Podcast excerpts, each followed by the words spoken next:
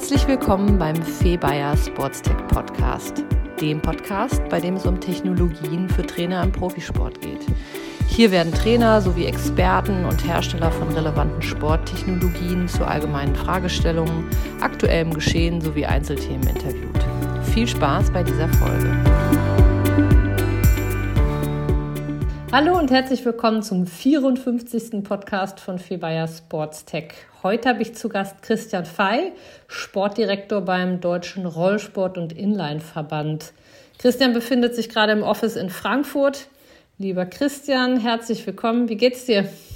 Vielen Dank erstmal für die Einladung. Mir geht's super. Dir hoffentlich auch. Absolut. Genau, wir haben jetzt schon ein bisschen anmoderiert. Du sitzt in, in Frankfurt beim Deutschen Rollsport- und Inline-Verband. Gut, unter dem Begriff Inline kann sich jeder was vorstellen. Äh, unter Rollsport fällt ja tatsächlich vieles an Disziplinen, um nur mal ein paar zu nennen. Rollhockey, Rollkunstlauf, Speedskating und vor allem eben aber auch Skateboarding und noch ein paar andere. Und ähm, Genau, Skateboarding ist ja jetzt seit dem letzten olympischen Zyklus auch zum ersten Mal olympische Disziplin. Da hatten wir ja hier auf dem Podcast auch schon die ein oder anderen Kollegen aus anderen Verbänden, denen das jetzt in diesem olympischen Zyklus ähnlich gegangen ist, wie zum Beispiel das Klettern. Ähm, genau, insofern würde ich mich super gerne heute in dem Podcast dem, dem Skateboarding mit dir widmen. Ähm, äh, viele von uns standen vielleicht selber auch schon in ihrer Jugend auf dem Skateboard. Bei mir war es zumindest so, mein großer Bruder war leidenschaftlicher Skateboarder mit regelmäßig blutüberströmten Knien. Ähm, ich war etwas äh, nicht ganz so wild unterwegs, aber es hat auf jeden Fall auch meine Jugend geprägt. Genau, vielleicht steigen wir mal so ein bisschen an äh, ein. Wir fangen ja immer erstmal so ganz gerne damit an, erstmal so ein bisschen den Sport allgemein zu beschreiben. Jetzt natürlich das Skateboarding auch als Spitzensportdisziplin. Beschreib uns doch da einmal ja, das allgemeine Anforderungs- und Belastungsprofil von einem Skateboarder. Mhm. Ja, sehr gerne. Mit den äh, blutigen Knien oder blutüberströmt hast du eigentlich schon einen ganz guten Einstieg in das Anforderungsprofil auch gefunden. Da sieht man tatsächlich, dass Skateboarden generell ähm, sehr verletzungsbehaftet ist, was ähm, beim Anforderungsprofil einfach auch daran liegt, dass Skateboarden die Besonderheit hat, dass es sozusagen auf einem instabilen Untergrund durchgeführt wird. Das heißt, wir haben unser Brett mit den Rollen und ähm, das macht das Ganze natürlich unglaublich instabil. Auf der einen Seite, weil man natürlich nach vorne und nach hinten rollen kann und auf der anderen Seite, weil das Ganze auch in der Längsachse relativ wackelig ist. Und das macht das Ganze natürlich irgendwo zu einer Besonderheit, die es in den meisten anderen Sportarten in der Form überhaupt nicht gibt. Was jetzt bei uns besonders ist, ist, dass es eigentlich auch von Skateboarden sehr viele Unterkategorien gibt, dass aber nur zwei davon olympisch geworden sind. Das heißt, es ist einmal die Disziplin Street und einmal die Disziplin Park.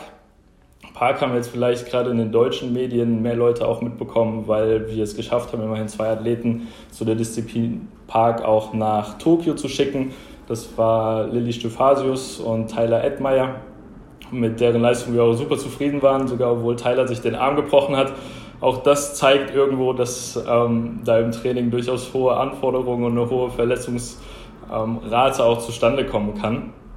Und genau, in der Disziplin Street ist es generell so, dass wir quasi ein urbanes Umfeld haben. Das heißt, wir haben einen Park, der hat auf beiden Seiten quasi zwei, zwei Rampen in, in dessen Feld man sich bewegt und dazwischen ist quasi ein urbanes Umfeld nachempfunden. Das heißt, wir haben Treppenstufen, wir haben Geländer, wir haben andere verschiedene Obstacles wie Betonblöcke, an denen man verschiedene Tricks machen kann. Und das macht das Ganze sehr individuell. Und beim Park ist es tatsächlich so, dass das Ganze im Prinzip so einer halben Kugel nachempfunden ist oder so diesen alten Swimmingpools, die man aus den USA auch kennt und da hat das Ganze tatsächlich auch in der Form dann seinen Ursprung gefunden, wie wir es heute kennen. Und klar, von den Anforderungen es sind die Disziplinen sehr unterschiedlich. Wenn ich jetzt auf eine vielleicht mehr eingehen soll, dann kannst du da gerne auch Bescheid geben. Ansonsten würde ich kurz was zu, zu den beiden Disziplinen vielleicht mhm. ähm, erzählen. Im Street ist es so, dadurch, dass es viele Treppenstufen gibt, viele Geländer, dass da sehr viele Sprünge gemacht werden müssen durch dieses typische Poppen, was man kennt. Oder was vielleicht so die meisten Amateur-Skateboarder auch ganz gut können, ist den Olli.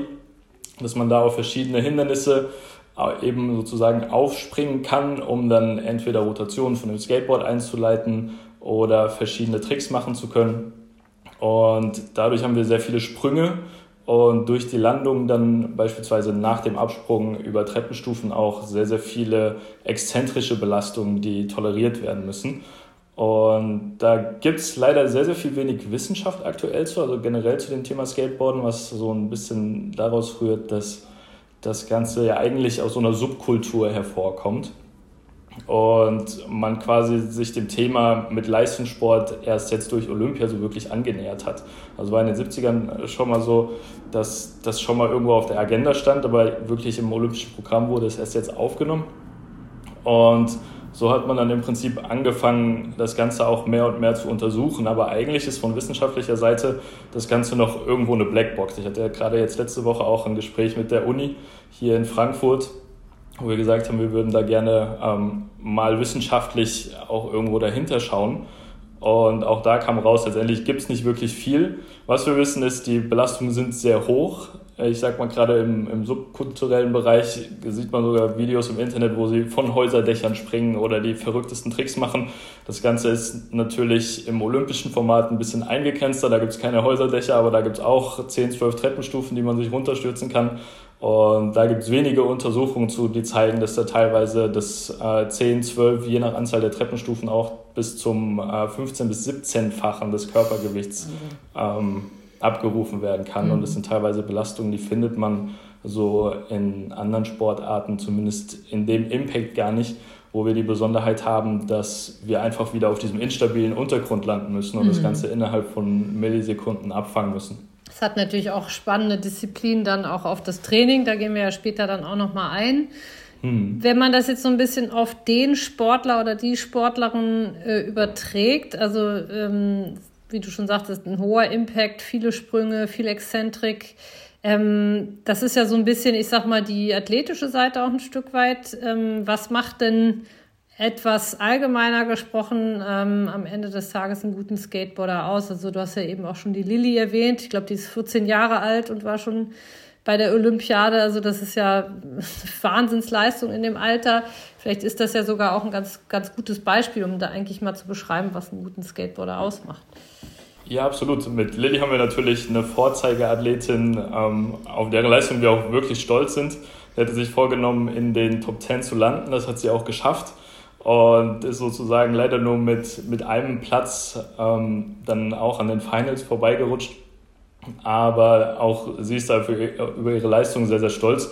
Und das darf man in dem Alter auch definitiv sein und für das, was sie da gemacht hat. Und da kann man natürlich sagen, ähm, dass gerade Athleten wie Lilly, sie ist sehr, sehr ehrgeizig, sie ist ähm, professionell, sie hat irgendwo, muss man natürlich auch eine gewisse Risikobereitschaft haben Jetzt ist es in der Disziplin Park letztendlich nicht so, dass sie sich jetzt irgendwelche Treppenstufen runterspringen, sondern da sind sie ja tatsächlich in der Bowl. Aber auch das ist körperlich sehr, sehr anstrengend, weil man diese Pumpbewegung hat, um sich nach vorne zu bewegen. Man hat dann die vielen steilen Elemente in der Bowl eben, wo du Drehungen und Rotationen einleitest. Und was man bei den Skateboardern allgemein auch über alle Disziplinen hinweg eigentlich sieht, ist dieses, ähm, dieses enorme ähm, diese enorme Leidenschaft dahinter. Ich glaube, Leidenschaft ist da wirklich ein gutes Wort. Also kennen viele mittlerweile, die reden eigentlich den ganzen Tag über Skateboarden und die gehen sozusagen mit ihrem Skateboard ins Bett abends und stehen mit dem Skateboard wieder auf. Also es ist einfach sehr, sehr präsent. Und auf der anderen Seite muss natürlich auch zumindest um international irgendwo konkurrenzfähig zu sein, muss man natürlich auch ein gewisses Talent mitbringen, was dann natürlich ergänzt werden muss mit Ehrgeiz und Durchhaltevermögen, sonst geht das Ganze nicht. Und es ist aber auch so, dass gerade im, im Alter von Lilly so eine mediale Präsenz ist natürlich auch ein Druck mit Sicherheit, dem man irgendwo gewachsen sein muss. Also sie ist da auch psychisch, glaube ich, sehr, sehr stark und sehr stress- und belastungsresistent. Und so ist es bei den anderen Skateboardern auch, dass da eben gerade dieser psychische Druck relativ hoch ist, auch dadurch, dass es so eine technisch versierte Sportart ist, die mit hohen Belastungen verknüpft ist. Ich glaube, gerade dieser Technikaspekt mit ähm, psychischem Druck, der ist ja auch in ganz vielen anderen Sportarten relativ hoch und auch ausschlaggebend für, für wirklich Spitzenleistung. Und dann ist es zum Skateboard natürlich auch irgendwo so, dass du einfach eine gewisse Risikobereitschaft brauchst, um das überhaupt zu machen. Ich glaube, wenn man so auf die Straße geht und irgendwen fragt, ob er sich mit dem Wackelbrett mal ein paar Treppenstufen runterstürzen würde oder in einem leeren Pool ein paar Rotationen machen würde, dann würde einem jeder erstmal einen Vogel zeigen. Und da ist so eine Risikobereitschaft natürlich auch irgendwo wichtig und gleichzeitig ist dann auch ein gutes Körpergefühl und eine gute Selbsteinschätzung wichtig, um zu schauen, okay, überschätze ich mich denn gerade und verletze mich gegebenenfalls oder ähm, kann ich den Trick dann auch wirklich schaffen, wenn ich das jetzt versuche. Mhm.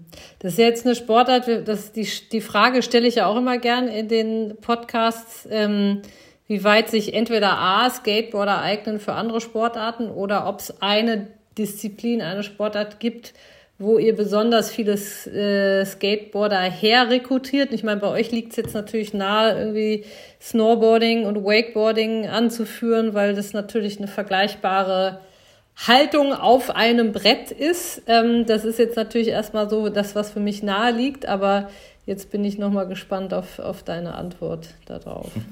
Ja, das ist tatsächlich eine gute Frage. Ähm, es gibt mit Sicherheit viele Synergien. Ich glaube nicht oder ähm, zumindest ist es mir jetzt so extrem nicht bekannt, dass jetzt viele Snowboarder besonders gute Skateboarder sind oder viele Wakeboarder oder viele Surfer und umgekehrt. Ich glaube schon, dass es da die Synergien gibt, einfach was so eine Bordkontrolle angeht und quasi so ein gewisses Fahrgefühl auch. Aber tatsächlich ist es im Skateboarden, wenn man sich umhört, eigentlich so, dass die meisten Skateboarder eher aus so traditionellen Sportarten kommen. Das heißt, äh, Touren, Tanzen oder auch verschiedenen Vereinssportarten wie Fußball.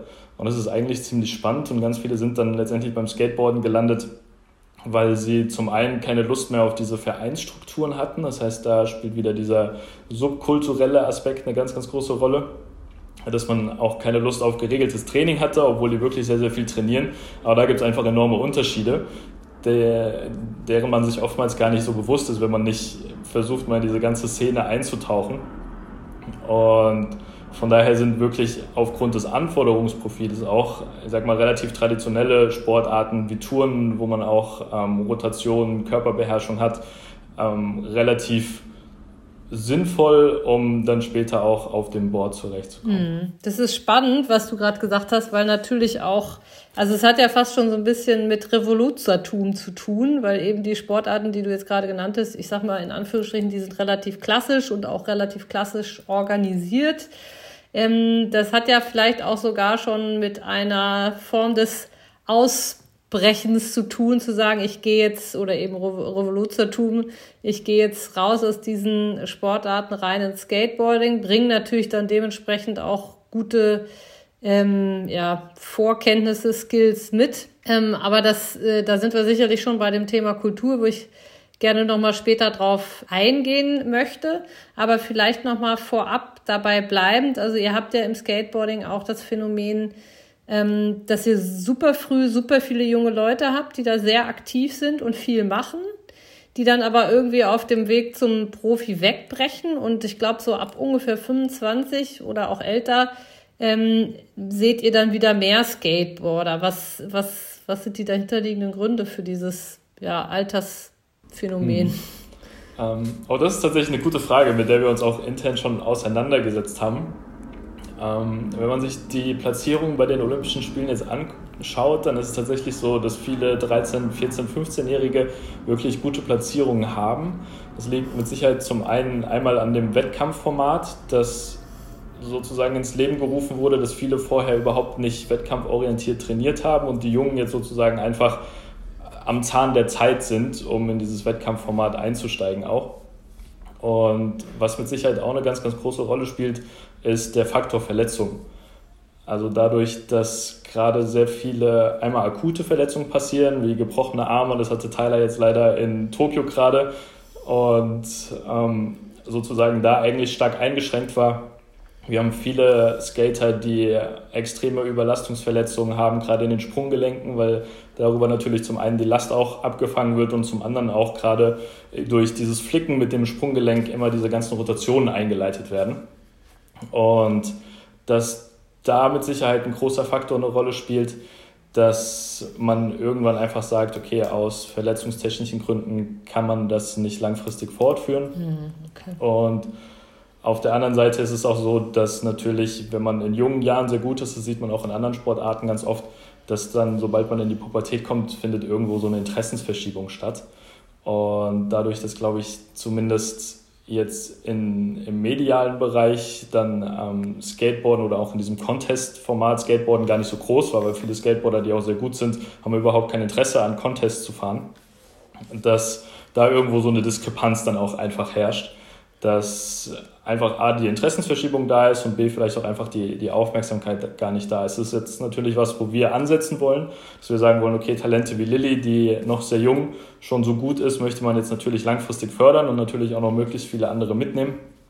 Aber das hat zumindest von dem, was ich jetzt mitbekommen habe, früher noch gar nicht so extrem stattgefunden, sondern da war das einfach so ein so ein Lauf, entweder man ist den sozusagen mitgegangen oder nicht, aber wir versuchen jetzt natürlich aktiv auch Leistungsnachwuchs ähm, zu fördern und sozusagen auch langfristig Leistung aufzubauen. Hm.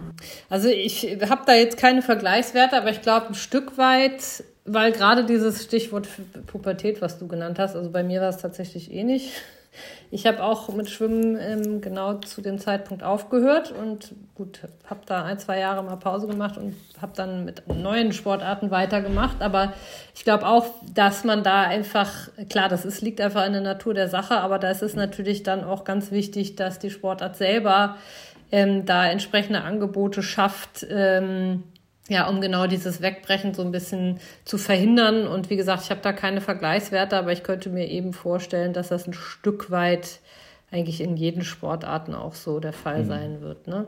Klar gibt's den Fußball, wo einfach natürlich noch mehr Angebote und natürlich auch finanziell ähm, mehr, zumindest äh, für einige wenige mehr Möglichkeiten da sind. Da hat man dann sicherlich auch nochmal andere Anreize. Das ist sicherlich dann auch wieder was, was den Fußball da unterscheidet. Ähm, genau, aber das ist halt in Deutschland dann doch eher auch eine Ausnahme. Ja, wir haben da in Deutschland tatsächlich auch das Problem, dass wir relativ wenige Skateparks haben. Okay. Und ich meine, wenn man das Ganze mal mit den USA oder Brasilien vergleicht, da ist einmal die Wetterlage natürlich eine ganz andere. Und wir sind hier strukturell auch einfach noch überhaupt nicht so aufgebaut. Das heißt, ähm, Skateparks, die vielleicht für Anfänger bis fortgeschrittenen Niveau sehr gut geeignet sind, da heißt es noch lange nicht, dass letztendlich die dann auch für Profis wirklich geeignet sind. Und da muss man natürlich auch schauen, wie passt es mit den Wettkampfstätten? Kann man den Sportlern überhaupt die Möglichkeit geben, sich langfristig aufzubauen? Und das ist letztendlich das im Streetskaten. Es ist da so, dass man wirklich das urbane Umfeld halt einfach ranzieht. Im Park ist man dann natürlich irgendwo ähm, dann auch auf Skateparks angewiesen. Und wenn man mal in die USA, nach Australien oder nach Brasilien geht, da steht ja wirklich an jeder Ecke ein riesen Skatepark mhm. und da sind einfach die Möglichkeiten auch ganz anders, um das Ganze auch langfristig dann zu fördern. Stimmt. Also da ist noch viel Platz nach oben, was, den, was die Förderung des Skateboardings in Deutschland betrifft. Ähm, Stichwort Training, damit ist natürlich eine ganz maßgebliche Komponente, um eben auch so eine, so eine Leistung weiterzuentwickeln und zu fördern. Ähm, du hast jetzt anfangs schon so ein bisschen über das Belastungsprofil äh, gesprochen, viel Impact, viel Sprünge, viel, äh, viel Exzentrik. Ähm, wie stimmt ihr dementsprechend das, das Training ab? Also vielleicht erstmal so ein bisschen aus der Vogelperspektive nochmal. Wie kann man sich das vorstellen? Wie hart trainiert eigentlich ein Skateboarder? Also wie viele Stunden sportartspezifisches Training kommen da in der, in der Woche zusammen? Vielleicht fangen wir damit erstmal an. Mhm. Also von der Vogelperspektive ist es eigentlich so, die skaten fast jeden Tag, außer irgendwie Verletzungen, Wetter oder sowas lassen es überhaupt nicht zu. Aber sonst werden teilweise am Tag auch wirklich mehrere Stunden trainiert. Ich sag mal, wir versuchen natürlich jetzt auf Bundesebene, Kaderteam-Ebene irgendwo da eine Struktur reinzubekommen. Es ist sehr, sehr interessant, weil ich komme ja selbst eigentlich nicht aus dem Skateboarden und habe daher noch so einen Einblick in andere Sportarten, die eigentlich viel, viel strukturierter sind. Und da ist es jetzt tatsächlich so, dass es relativ schwierig ist, einfach so einen Stempel aufzudrücken und zu sagen, so, wir skaten jetzt anderthalb Stunden und dann macht ihr das, das und das. Unsere anderen beiden Bundestrainer, die, die sind da sehr ich sag mal, ambitioniert, was das auch angeht, aber es ist natürlich auch so, dass man jetzt diese reine Trainingsstruktur und Wettkampfstruktur relativ schwierig dem Skateboarden einfach aufdrücken kann. Sondern da ist es ganz oft so, wenn, wenn die Bock haben, skaten zu gehen, dann gehen die skaten, dann schnappen die sich ihr Brett und gehen los. Was natürlich in der Stadt relativ gut funktioniert, wenn es da die Möglichkeiten gibt, skaten zu gehen. Und ansonsten muss man wirklich sagen, dass es da auch relativ große Unterschiede gibt und man auch eine Professionalisierung sehen kann. Also von den Leuten, die sagen, sie gehen zwei bis dreimal die Woche skaten, bis zu den Leuten, die sagen, sie gehen jeden Tag vier bis fünf Stunden skaten mit relativ langen Pausen dazwischen. Da gibt es alles Mögliche. Und das ist, glaube ich, auch so ein bisschen das, wo dieser Ruf auch so ein bisschen herkommt von diesen Skateboardern, die dann irgendwo in der Stadt rumhängen und gerade gar nicht am Trainieren sind, sondern sich zwischendurch ihr Board schnappen, ein paar Tricks probieren oder immer wieder auch die gleichen Tricks probieren. Da ist ja auch eine unglaubliche Hartnäckigkeit gefordert. Dass man sagt, man probiert ähm, Tricks, hat gerade auch unsere Bundestrainerin jetzt gesagt, teilweise bis zu 100 Mal am Tag, dass man einfach immer wieder probiert und man fällt gegebenenfalls immer wieder hin, man steht immer wieder auf, man macht eine kurze Pause, vielleicht probiert man es morgens und dann am Nachmittag nochmal. Aber da ist es wirklich so, dass der Umfang, den die haben, eigentlich relativ groß ist und es oftmals eigentlich nur Verletzungen oder das Wetter dann so wirklich am Skaten hindern. Mhm.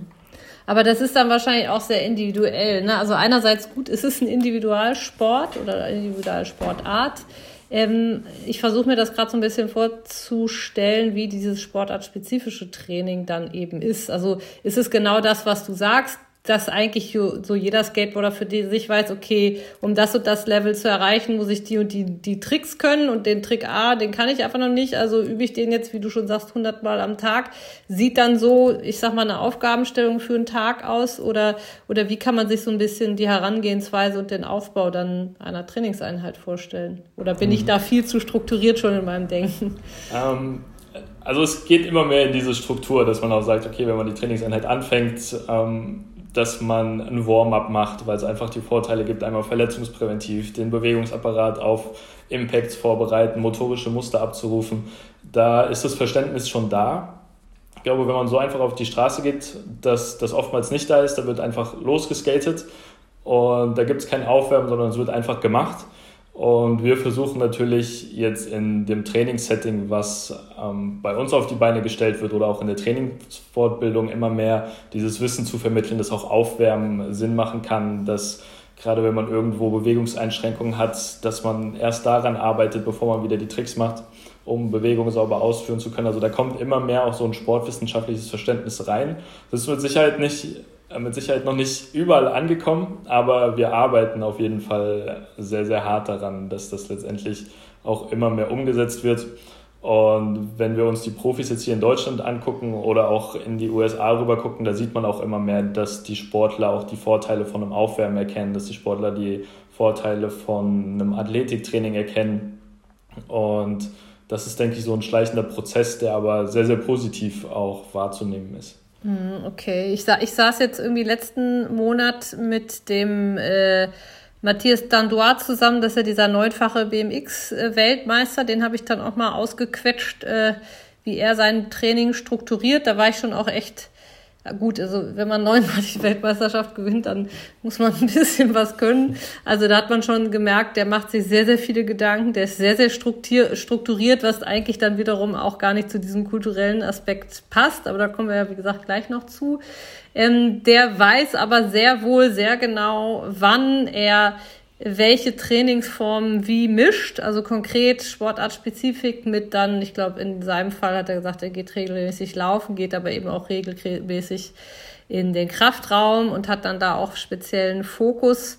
Ist es bei euch eine ähnliche Mischung? Also gibt es dann schon so die typischen Übungen oder die typischen athletischen oder eben auch auf der Ausdauerebene ähm, Disziplinen, die dann, ich sag mal, da unterstützend untergemischt werden? Und wenn ja, welche sind das? Mhm. Ähm, aktuell ist es noch sehr rudimentär. Also wir leisten da gerade noch sehr, sehr viel Basisarbeit, um erstmal so an den Basics zu arbeiten. Wir versuchen auch immer mehr Athletiktraining zu implementieren, was einfach damit zusammenhängt, dass auch viele Leute, die bei uns im Kader sind, also sehr viele Verletzungen haben. Das heißt, dass man da erstmal die Grundlagenarbeit aufbaut und sozusagen erstmal rehabilitatives Training macht, bevor man ins oder gleichzeitig auch präventives Training macht, um vor neuen Verletzungen zu schützen. Da ist es natürlich so, dass wir auf jeden Fall versuchen, da zu unterstützen und auch Mittel an die Hand zu geben.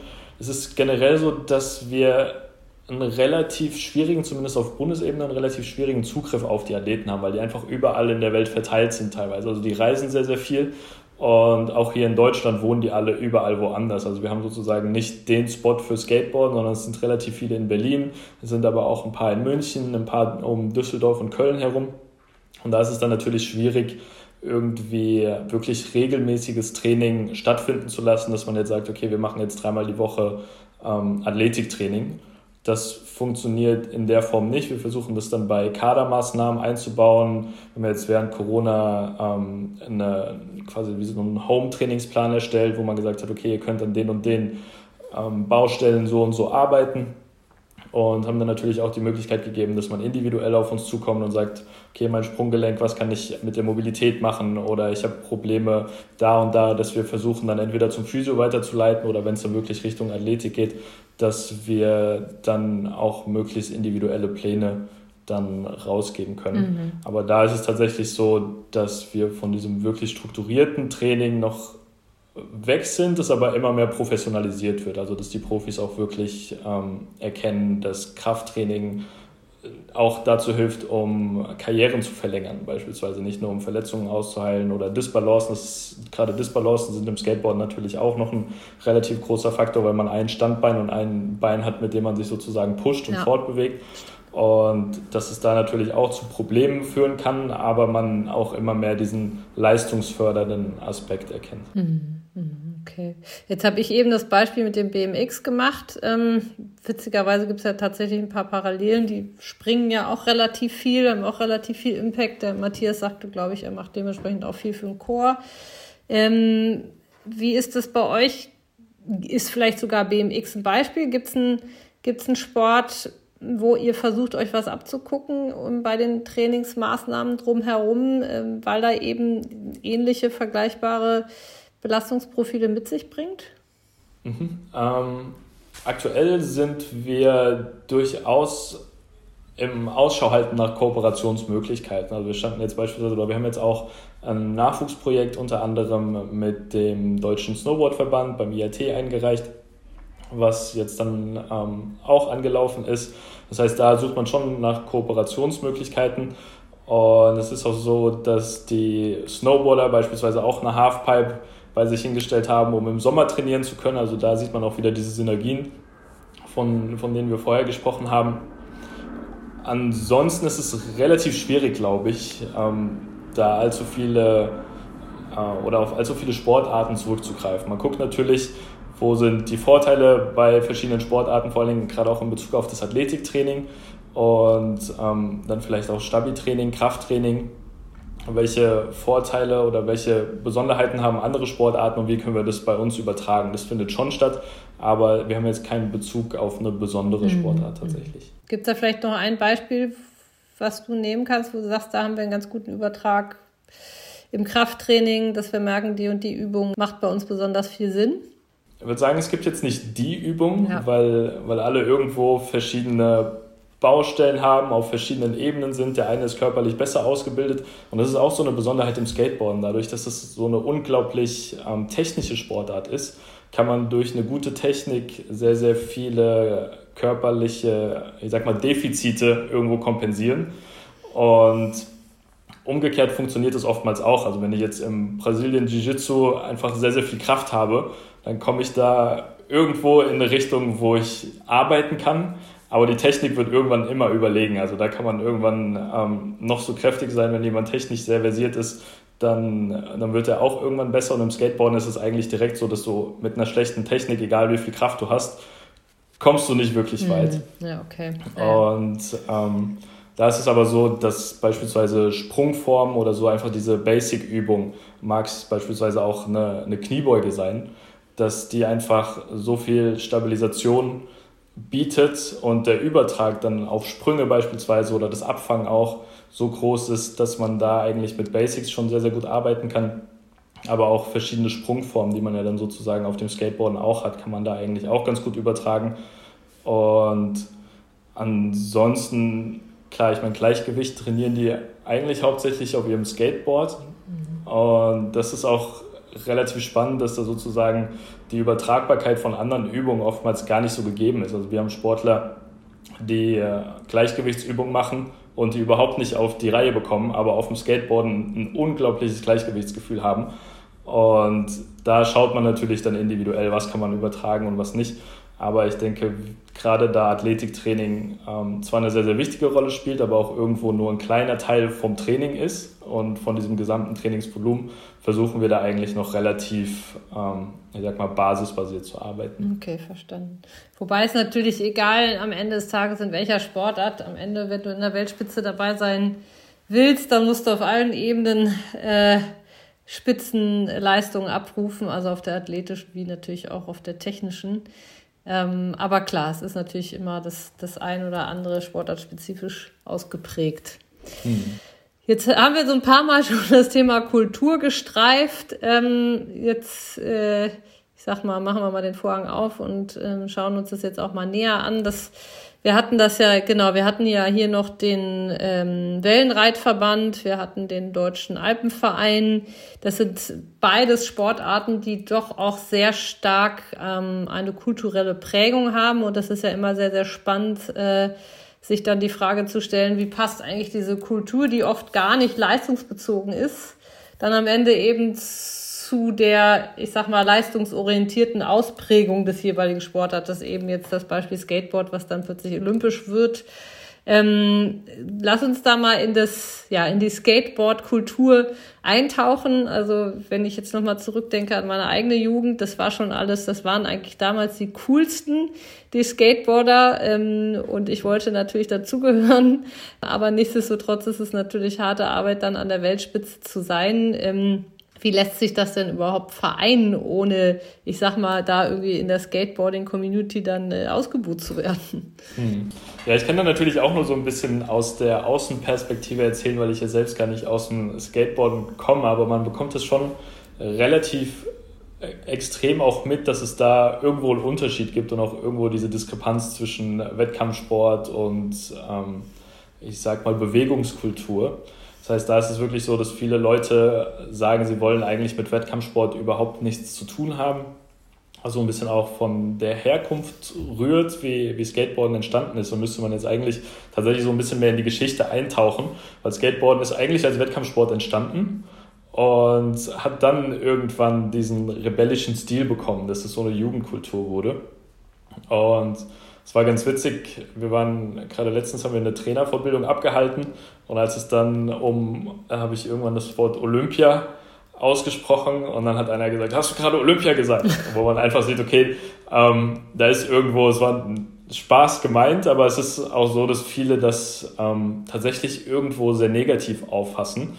Und ich glaube, da ist von, von beiden Seiten natürlich irgendwo auch sehr, sehr viel Akzeptanz gefordert dass die Leute sagen, sie wollen Skateboarden eigentlich nicht als Sport ausüben und sie wollen es auch nicht als Sport bezeichnen, dass man die sozusagen komplett in ihrem kulturellen Kontext lässt und dass die Leute, die sagen, sie wollen Wettkampfsport betreiben, dass man die das auch machen lässt. Also dass es da sozusagen zwei Lager gibt.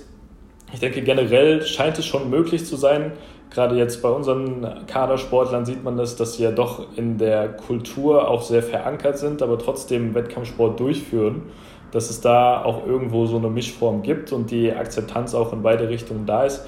Aber das ist tatsächlich so eine Sache, wo auch immer mal wieder Diskussionen aufgekommen sind. Und ähm, ich sag mal, politische Diskussionen in die Richtung gab es beim Snowboarden, die gab es bei, bei BMX bestimmt auch. Habe ich zwar nicht so mitbekommen, aber ich kann es mir vorstellen, weil es ja auch irgendwo eine ähm, sehr freiheitsorientierte Sportart ist. Und im Skateboarden gab es das eben auch, dass man sich überhaupt die Frage gestellt hat, wollen wir so eine Subkultur so einer Bewegungskultur Skateboarden überhaupt so einen Wettkampfcharakter aufdrücken und diese ganzen BMI-Formalia, dass man sagt, man hat eine strikte Rahmentrainingskonzeption und dass es da einfach viele Fragestellungen gibt, die sich natürlich gerade in einem so jungen Wettkampfformat, wenn man das erste Mal olympisch ist, dass sich die Frage dann einfach stellt. Mhm. Und das ist natürlich was, was unglaublich interessant ist. Mit Sicherheit ähm, auch unglaublich viele Diskussionen aufwirft, aber natürlich auch die Sportart letztendlich hinterfragt und was man eigentlich auch positiv nutzen kann, um zu fragen, was macht Skateboarden denn eigentlich aus und was macht es denn auch für Olympia beispielsweise so interessant? Wieso wurde es überhaupt für Olympia aufgenommen? Weil es scheint ja dann irgendwo doch ein Zuschauermagnet zu sein, der Aufmerksamkeit auf sich zieht. Und da gibt es tatsächlich relativ viele Fragestellungen, mhm. worüber man sich wahrscheinlich ähm, Tage mit auseinandersetzen könnte. Ja, und vor allem es hört sich natürlich auch so danach an, nachvollziehbarerweise, dass das jetzt auch sehr im Umbruch ist. Nicht zuletzt dadurch, dass natürlich auch dadurch, dass es zur olympischen Disziplin geworden ist, sich natürlich auch einfach viel ändert ähm, und einfach noch eine ganz, eine ganz andere Komponente da stärker ins Zentrum rückt. Ähm, du hast es eben so ein bisschen im Nebensatz gesagt, ähm, so ein bisschen die Frage eigentlich, was ist denn der Kern des, der Skateboard-Kultur? So ein bisschen dieses Rebellische habe ich jetzt so ein bisschen rausgehört. Ähm, aber welche Aspekte siehst du da noch? Ähm, und vor allem, wenn sich jetzt Skateboarding so stark weiterentwickelt und weiter verändert, ähm, was, welchen Kern muss man da vielleicht auch bewahren in dieser Skateboard-Kultur? Hm. Ich glaube, so einer der wichtigsten Kern äh, aus, oder Kernaspekte, den man bewahren muss, ist dieses Freiheitsgefühl, was Skateboarden mhm. eigentlich vermitteln soll. Und dass man da eben nicht versucht, das zu sehr in Strukturen reinzupressen, das heißt, ähm, wir müssen natürlich schon unsere Auflagen auch erfüllen. Es ist auch wichtig, dass wir das machen und es soll auch professionalisiert werden, aber dieser eigentliche Freiheitsgedanke von Skateboarden soll eigentlich nicht verloren gehen. Und da ist es so, dass Skateboarden, denke ich, schon auch eine sehr, sehr positive Entwicklung gerade ähm, mitmacht, dass immer mehr Frauen beispielsweise auch zum Skateboarden kommen und dass man solche Aufschwünge auch eigentlich fördert und auch möglichst weit unterstützt. Und da ist es aber tatsächlich so, ich glaube, gerade dieses, diese Akzeptanz der Subkultur Skateboarden sollte man weiterhin aufrechterhalten, beziehungsweise auch irgendwo eine Akzeptanz einfordern und umgekehrt natürlich genauso. Aber dieses eigentliche Skaten und Freiheitsgefühl, was Skateboarden vermittelt, das sollte auf jeden Fall erhalten bleiben. Ja, das macht Sinn. Ähm, du hast auch mal in einem unserer Gespräche gesagt, dass viele Skateboarder gar nicht zur Olympiade wollen. Also das geht wahrscheinlich schon so ein bisschen in die Richtung aus diesem kulturellen, freiheitsliebenden Gedanken. Ist das meine Vermutung oder steckt da noch was anderes dahinter? Ähm, ich denke, das ist tatsächlich ein, einer der Hauptaspekte. Generell ist es so in der Skate-Szene, bevor das diesen extremen Wettkampfcharakter jetzt angenommen hat oder zumindest diesen extremen Wettkampfcharakter, den wir medial wahrnehmen, ist es so, dass Skateboarder nicht immer oder oftmals gar nicht auf Wettkämpfe angewiesen sind. Das heißt, die verdienen eigentlich ihr Lebensunterhalt durch Sponsoring, deswegen sind sie auch so viel unterwegs und reisen quer durch die Weltgeschichte. Das heißt, durch Foto- und Videoaufnahmen ist es ganz oft so, dass die ihren eigentlichen Lebensunterhalt verdienen und dieses Contestgeschehen entweder nebenbei mitnehmen, aber oftmals gar nicht, ähm, das gar nicht so im Fokus ist, wie das bei anderen Disziplinen im Leistungssport eigentlich ist, dass halt wirklich der Wettkampf im Fokus steht und dass man vier Jahre nur für Olympia hintrainiert. Und deswegen ist es bei vielen so, dass Olympia ähm, ein Wettkampf ist von, von vielen wichtigen Wettkämpfen im, im Jahr oder halt ein Wettkampf ist, den man mitnehmen kann, aber auf den man auch gar nicht unbedingt angewiesen ist. Ich denke, auch da ändert sich einiges. Also auch wenn wir uns jetzt die Athleten bei uns im Bundeskader angucken, die haben Bock auf Olympia, die wollen das auch machen und wollen sich auch entsprechend in die Richtung professionalisieren. Und da ist es aber tatsächlich so, gerade durch dieses Sponsoring, dass es oftmals gar nicht notwendig ist, an solchen Wettkämpfen teilzunehmen mhm. und dann auch die Relevanz von Olympia vielleicht bei vielen einfach noch gar nicht so hoch ist. Das hört sich aber so ein bisschen danach an, als hätten die Skateboarder, also zumindest mal die, die erfolgreich sind und sichtbar sind, ist einfacher als vielleicht andere Athleten auf einem ähnlichen Niveau oder vielleicht sogar auf einem höheren Niveau in anderen Sportarten Sponsoren zu bekommen. Interpretiere ich das richtig, dass das im Skateboarding, weil es eben ja so eine Jugendkultur ist, weil es irgendwie auch ein Extremsport ist, wo es einfach viel zu sehen und zu gucken gibt, dass ja, dass einfach wirklich viele Skateboarder, genau wie du es gerade gesagt hast, äh, wirklich gut davon leben können, von Sponsoring-Einnahmen und, und da ihre kleinen eigenen Medienunternehmen mhm. äh, zu führen. Ich denke, so viele Sportler sind es in, zumindest in Deutschland gar nicht, die wirklich vollberuflich davon leben können. Es gibt ähm, auf jeden Fall ein paar, von, von denen ich auch weiß, in den USA ist es natürlich viel größer. Und hier in Deutschland ist es aber auch so, dass auch Skateboarden hier auch ähm, gesellschaftlich immer mehr Akzeptanz hat. Das heißt, man sieht immer mal wieder im Fernsehen irgendwo einen Werbeclip, wo auf einmal ein Skateboarder irgendwo beteiligt ist und irgendwelche Tricks macht. Man sieht das auf Kunstausstellungen, man sieht das in Musikvideos immer öfters. Also da hat Skateboarden immer mehr Akzeptanz und ähm, mit Sicherheit auch was Sponsoraufträge irgendwo angeht oder die Akquirierung von Sponsoren bzw. von Skateboardern, geht hier mit Sicherheit auch voran. In den USA oder auch äh, Australien, Brasilien, da ist es natürlich viel, viel größer und da fließen auch mit Sicherheit sehr, sehr viel größere Geldbeträge. Mhm. Und hier ist es natürlich auch je nach Sportart ganz, ganz unterschiedlich. Die einen bekommen nur Sportförderung und die anderen haben auch einen Großsponsor, der unterstützt und von dem man dann gut leben kann. Aber ich denke, dass es hier in Deutschland, zumindest was die mir bekannten Skateboarder angeht, ähm, auch noch im Aufbau. Ja, ja. Das hört sich ganz danach an. Ja, wunderbar. Du, dann würde ich so die letzten fünf Minuten gerne natürlich dem eigentlichen Thema meiner Arbeit im Profisport widmen, nämlich den Sporttechnologien. Ähm, das ist ja ganz spannend, gerade bei so äh, noch äh, jungen olympischen Disziplinen wie dem Skateboarding. Auch da erstmal so ein bisschen eine Näherung dem Thema auf der Vogelebene. In welchen Bereichen setzt ihr denn aktuell schon Sporttechnologien ein? Mhm. Ähm, aber das ist bei uns noch ein sehr rudimentäres Thema. Wir versuchen das Ganze jetzt natürlich irgendwo wissenschaftlich immer mehr zu hinterleuchten und auch immer mehr Technologie einzusetzen. Ich glaube, die Technologie, die schon seit Jahrzehnten verwendet wird und auch immer noch eigentlich so als Haupttechnologie genutzt wird, ist die Videoaufnahme.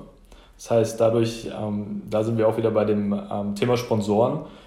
Es werden einfach sehr, sehr viele Videoaufnahmen gemacht, es werden sehr viele Fotoaufnahmen gemacht und das ist das letztendlich, wodurch Skateboarden auch vermarktet wird und womit man sich sozusagen in der Szene auch bekannt macht. Ob das dann Zeitungsartikel sind, ob das irgendwelche Clips sind für alle möglichen Sponsoren. Und das ist auch im Training eigentlich noch so das Mittel, was die Bundestrainer hauptsächlich nutzen, dass man dann wirklich Videoanalysen macht, gegebenenfalls in Slow Motion, dass man versucht, Bewegungen in Abschnitte aufzuteilen, dass man Videos nutzt, um vielleicht auch die gleichen Tricks bei verschiedenen Sportlern miteinander zu vergleichen. Was macht der eine besser als der andere? Wo ist vielleicht noch Optimierungspotenzial? Aber ansonsten sieht man das jetzt beispielsweise noch nicht, dass irgendein Skateboarder mit einer Pulso am Arm im, im Skatepark rumfährt. Mhm. Ich denke, da sind wir auch noch relativ weit von weg. Was wir jetzt machen wollen, ist einfach mit der Uni in Frankfurt. Hoffentlich klappt der Antrag auch, dass wir einfach mal so ein Anforderungsprofil auch von dem Sportler erstellen wollen. Dass wir auf der einen Seite ein Anforderungsprofil von der Sportart haben und auf der anderen Seite, was muss denn der Sportler überhaupt mitbringen? Muss der ein bestimmtes Kraftniveau mitbringen? Muss der von der Psyche her ein bestimmtes Mindset mitbringen? Muss er vielleicht körperliche Voraussetzungen, irgendwelche Hebelverhältnisse? Was sind da die Grundlagen, um sozusagen sich langfristig an die Spitze arbeiten zu können?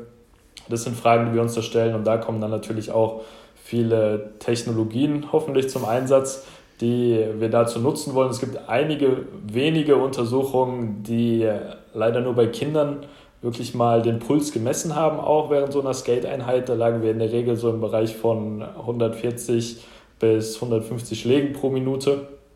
Ähm, man hat mal Untersuchungen von einer sportmedizinischen Untersuchung rangezogen, wo man sieht, okay, die VO2 Max bei den Männern liegt so plus minus bei 50.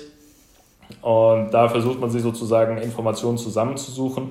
Aber ich denke, gerade biomechanische Technologien wären sehr, sehr interessant.